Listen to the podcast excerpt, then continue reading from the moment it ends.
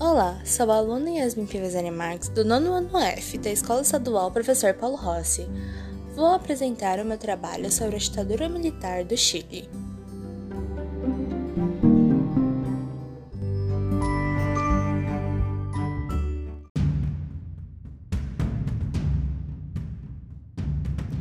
A ditadura militar chilena foi iniciada a partir do golpe militar realizado no país no dia 11 de setembro de 1973 contra o então presidente Salvador Allende.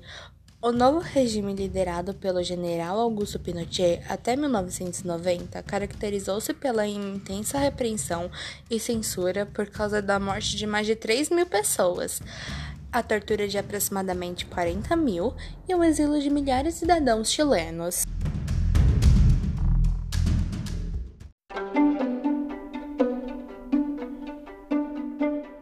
A ditadura militar chilena foi o período que correspondeu ao regime liderado por Augusto Pinochet, de 1973 a 1990. Esse regime autoritário foi iniciado a partir do golpe militar de 11 de setembro de 1973, o qual derrubou o presidente constitucionalmente eleito Salvador Allende. Escute o último discurso de Allenden e perceba o som de bombas ao fundo que foram lançadas contra o Palácio de La Moneda. E para não sofrer humilhação e consequências mais graves para a população, Allenden usou uma arma para tirar a sua própria vida.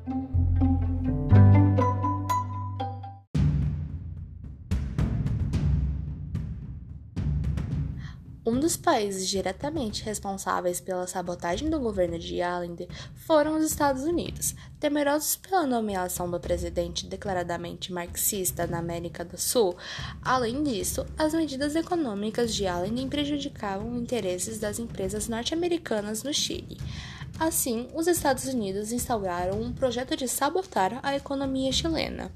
Nesse sentido, as ações americanas sobre a economia chilena tinham um objetivo claro: enfraquecer o governo de Allende para impedi-lo de realizar suas reformas.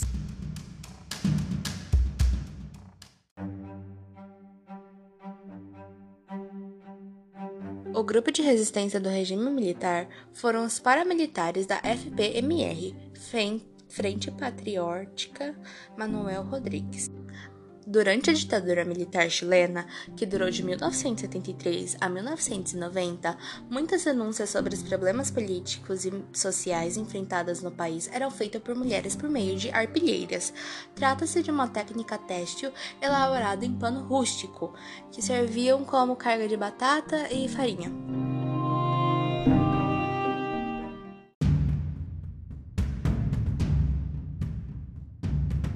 Embora as leis de anistia tenham sido utilizadas como mecanismo para a autoperseversão de militares ao final de diversos governos ditatoriais da América Latina, o Chile, que apesar de possuir uma lei de anistia em vigor, apresentou diversos avanços para a condenação de crimes já durante os primeiros anos de redemocratização.